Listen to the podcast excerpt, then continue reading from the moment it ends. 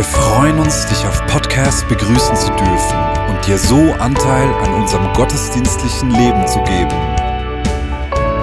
Wir danken dir für jede Form des Mittragens. Mit einer Online-Spende auf der Website kannst du die Vision der Vinja Bern finanziell unterstützen.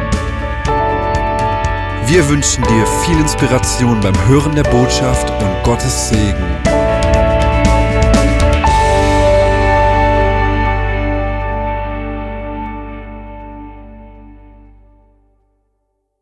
Guten Abend miteinander. Herzlich willkommen. Ich freue mich auf diese Predigt. Ich habe vor zwei Wochen darüber gesprochen, was es bedeutet, in der Nähe zu Jesus zu leben.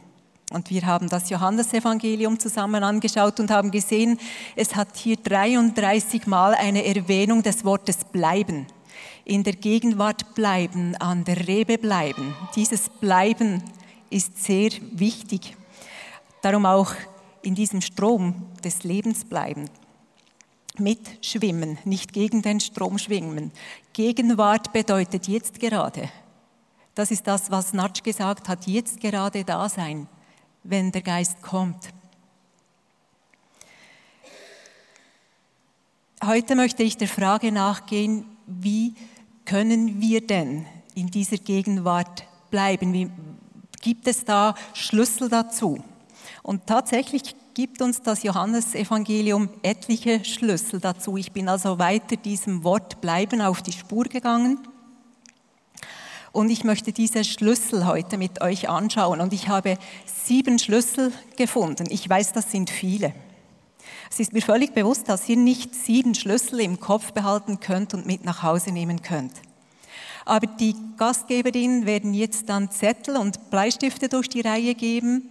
Und wenn euch einer dieser Schlüssel anspricht, wenn ihr merkt, da passiert etwas in meinem Herzen, dann schreibt das auf und nehmt das mit in die Woche, die kommt, weil wir können uns die Frage stellen, Heiliger Geist, wie willst du mir begegnen in nächster Zeit? Und ich glaube, dass er da zu dir sprechen will, heute an diesem Abend.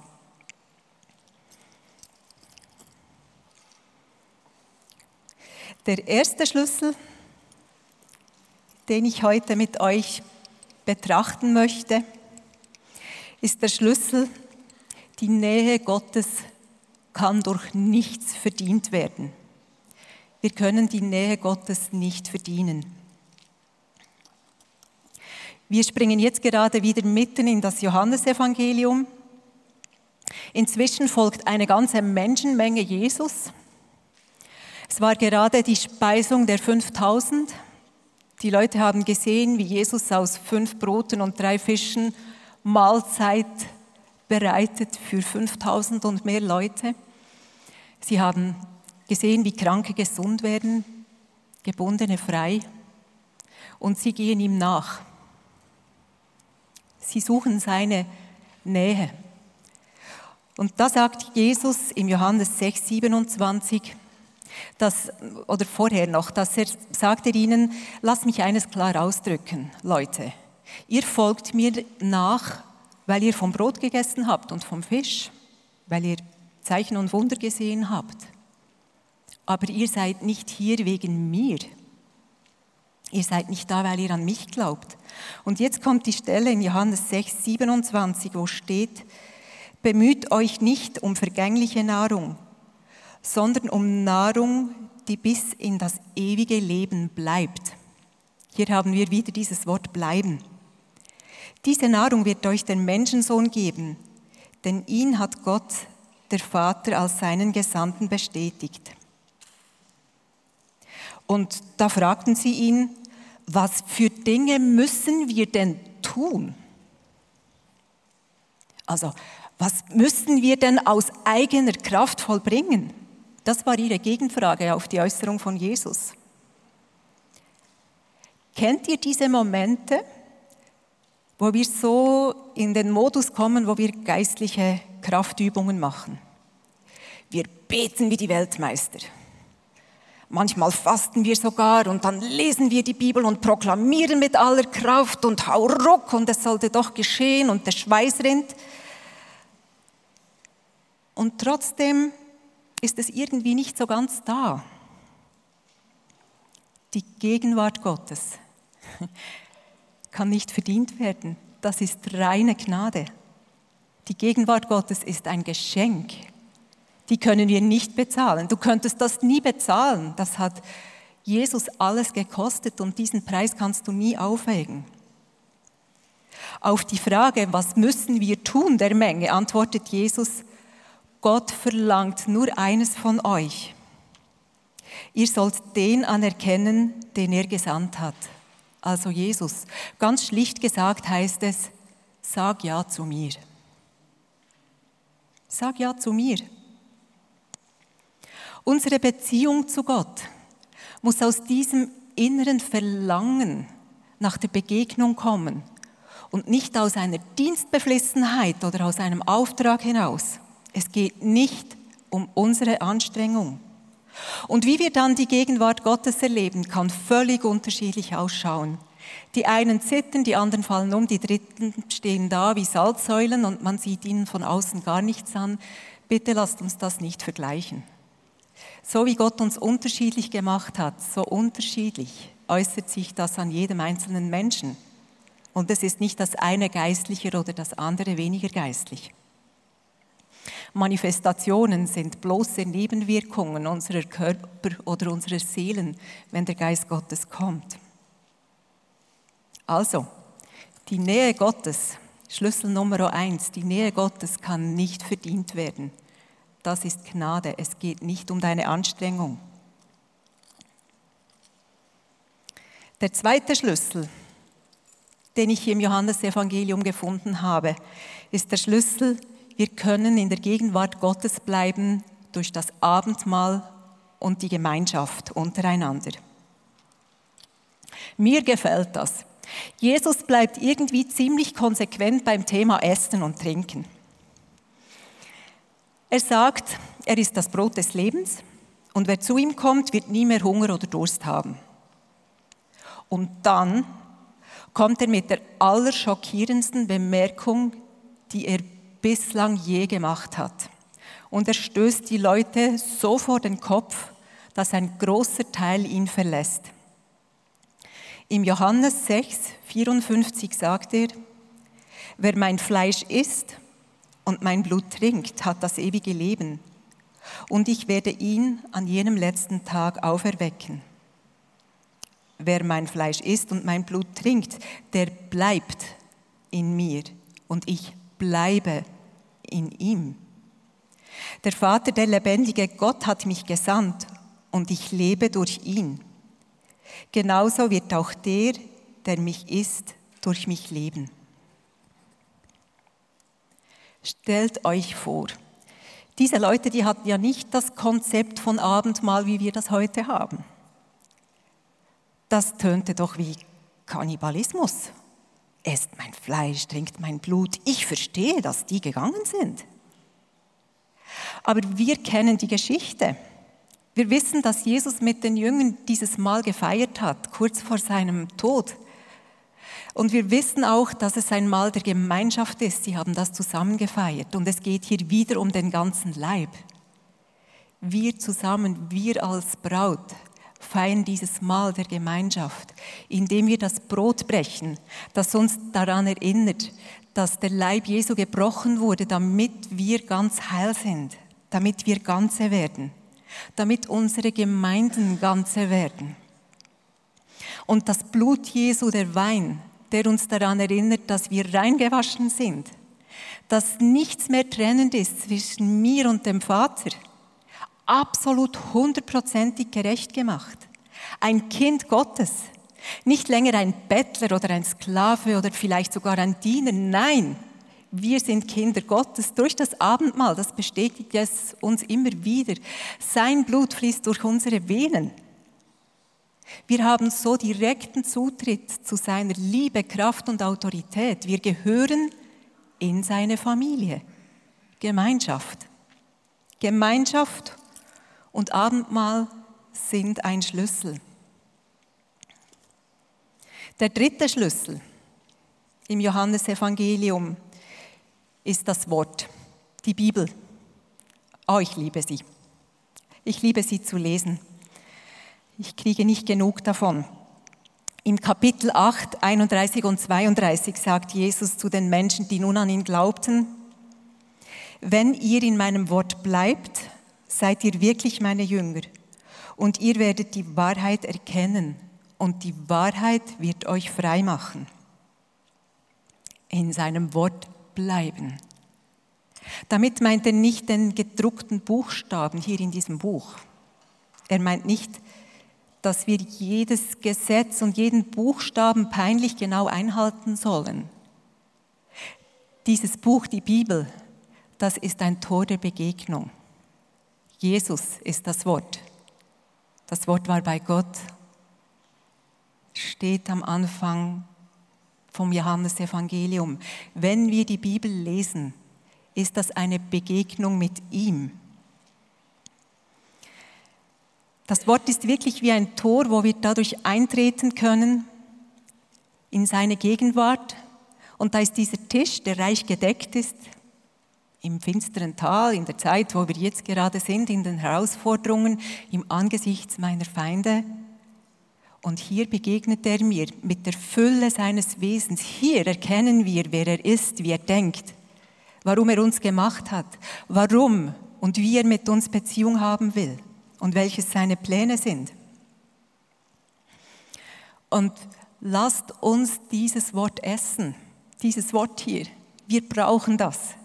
Wir, es kommt mir manchmal vor, als seien wir eine Generation ein bisschen mangelernährter Menschen. Wir brauchen das Wort, sonst denken wir nicht vom Himmel her. Wisst ihr, wenn wir das Wort lesen, dann hilft es uns, unser Denken zu erneuern und mit den Möglichkeiten Gottes zu leben.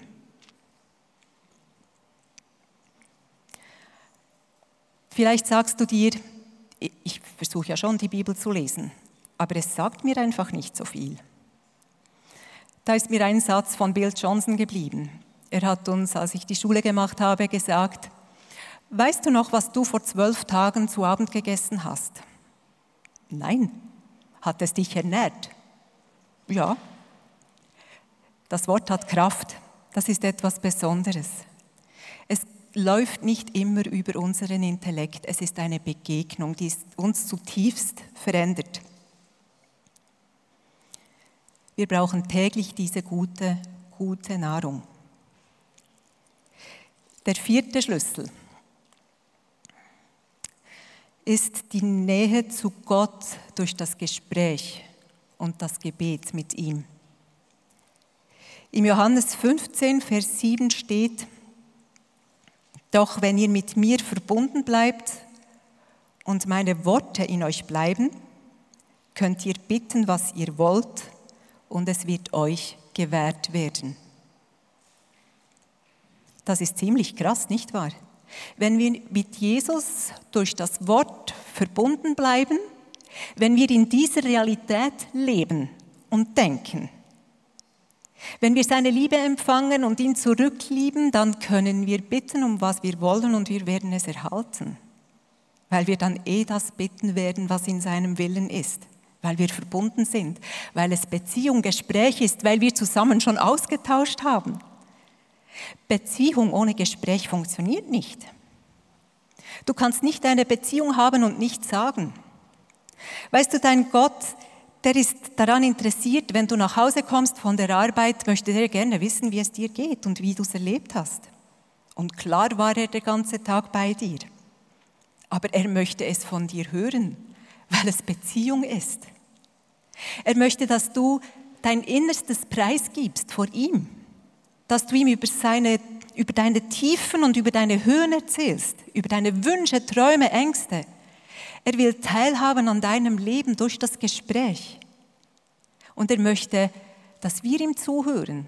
Ein Gespräch läuft, läuft immer auf beide Seiten. Er hat uns vieles zu sagen und es ist nicht schwer, seine Stimme zu hören. Du kennst seine Stimme. Du bist vertraut mit dieser Stimme. Du darfst dich darauf verlassen, ihn zu hören. Er will sich dir offenbaren.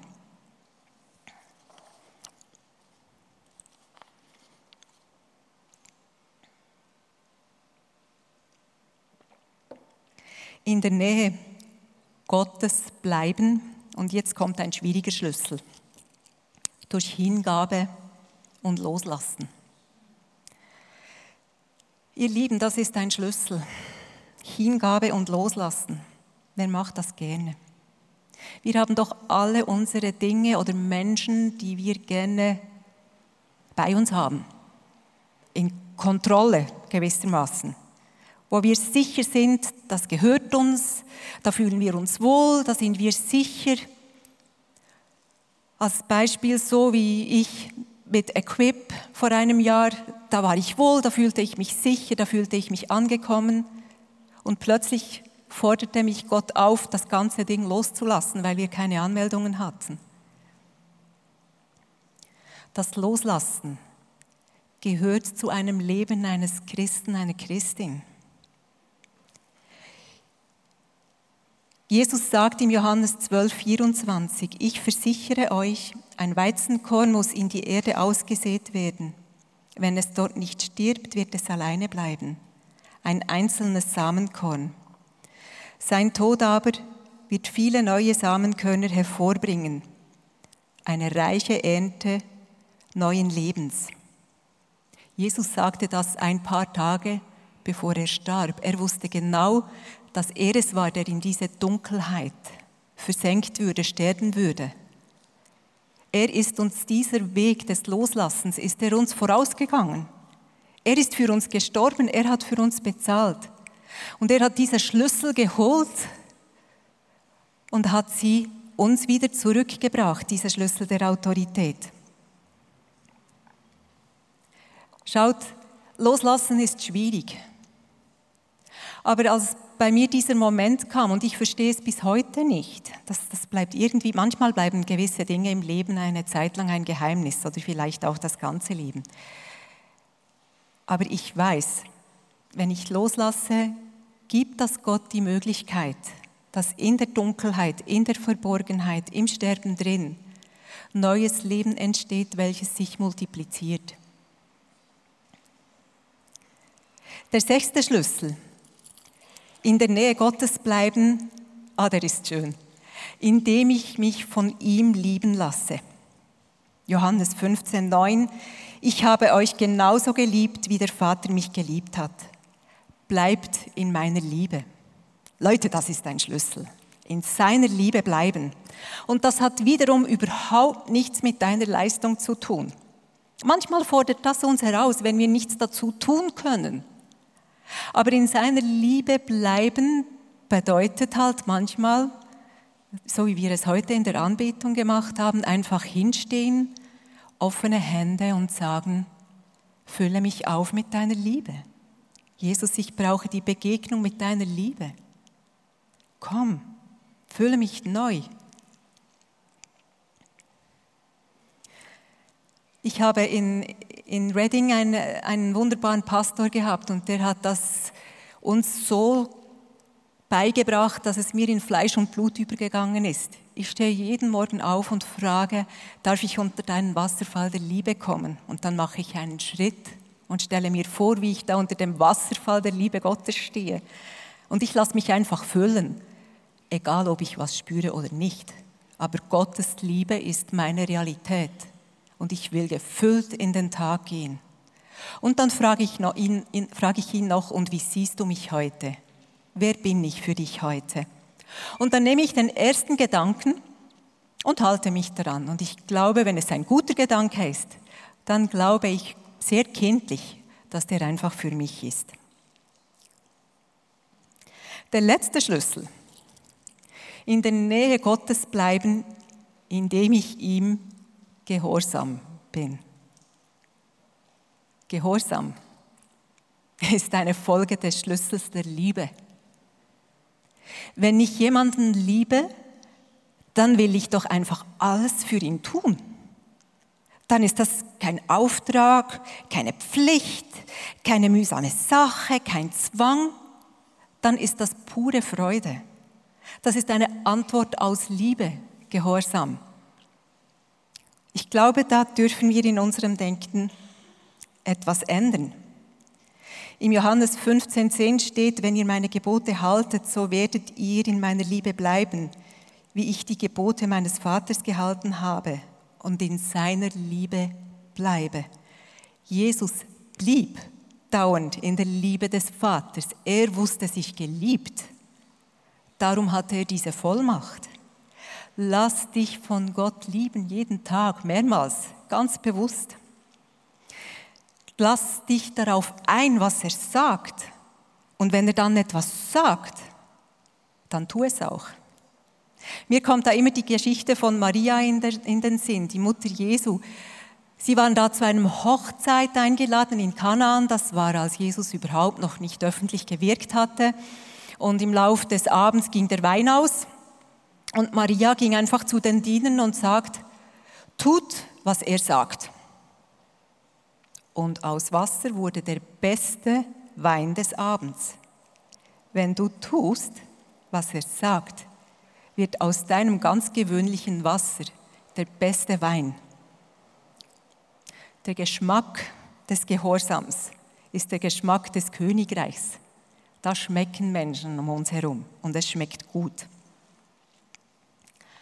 Wenn wir ihn beständig anschauen, führt das uns in Anbetung. Diese Schlüssel, diese sieben Schlüssel, die ich euch aufgezählt habe, das sind eigentlich Schlüssel zur Gegenwart Gottes und zur Anbetung. Wenn wir ihn anschauen und anbeten, werden wir verändert. Bloß durch das Betrachten seines Gesichtes, seines Wesens. Und im 2. Korinther 13, 18 steht, es verändert uns von Herrlichkeit zu Herrlichkeit.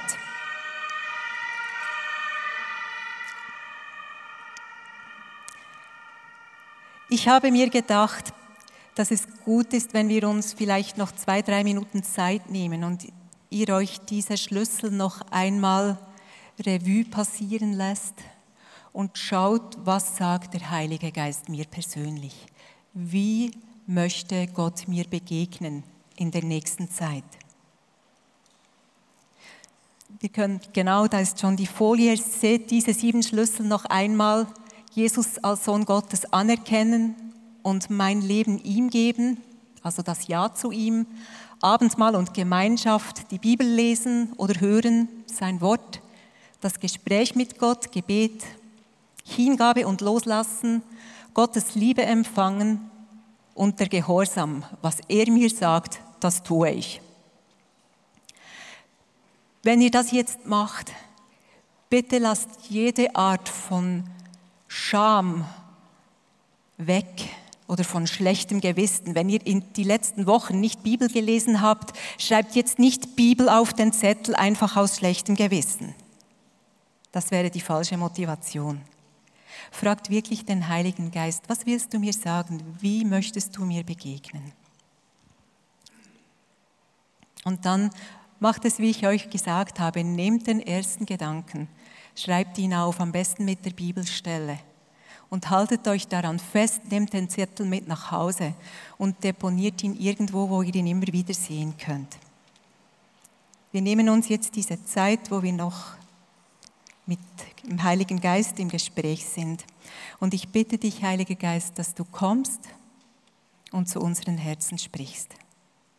Es ist unser größter Wunsch, unsere größte Sehnsucht, dir zu begegnen, beständig in deiner Gegenwart zu sein und zu leben. Zeig du uns, wie du uns in nächster Zeit begegnen möchtest, welches der Schlüssel ist, den du uns gibst, um das Tor zu deiner Gegenwart zu öffnen. Wir vertrauen auf deine gute Führung. Danke, dass du unsere Herzensohren weit öffnest. Amen.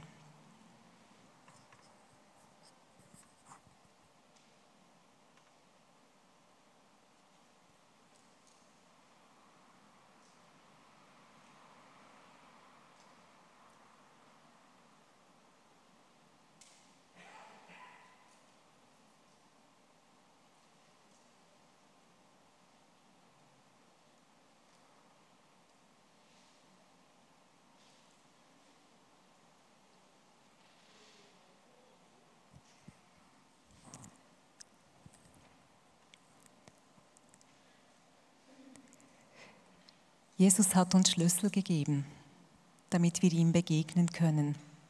Nimm das nach Hause, was er dir gesagt hat. Wenn du das Gefühl hast, du hast es noch nicht greifen können, dann frag ihn weiter. Was ist es denn? Es könnte ja auch ein Schlüssel Nummer 8 oder 9 sein, etwas ganz anderes. Er will mit dir Beziehung haben. Er will mit uns als ganze Gemeinde Beziehung haben. Er will, dass wir eintreten in, in sein Reich, in seine Realität und dass wir von seiner Güte, seiner Schönheit, seiner Liebe, seiner Freundlichkeit und Barmherzigkeit und Gnade überströmt werden, dass wir in diesem Strom des Lebens mitschwimmen können und wir immer gerade in jedem Moment in seiner Gegenwart sind, im Jetzt und heute, da wo der Himmel die Erde berührt. Wie im Himmel, so auf Erden, das soll bei uns Realität werden. Und danach hungert, es mich. Und ich segne euch mit Zeiten der Begegnung. Ich segne euch mit der Freude und der Leichtigkeit in solchen Zeiten. Gott meint es gut. Er legt euch nicht einen Druck auf, sondern er lädt euch ein, auf sein Sofa mit ihm zusammen zu sein und ihm zuzuhören. Er ist ein guter Gott und du bist sein geliebtes Kind. Amen.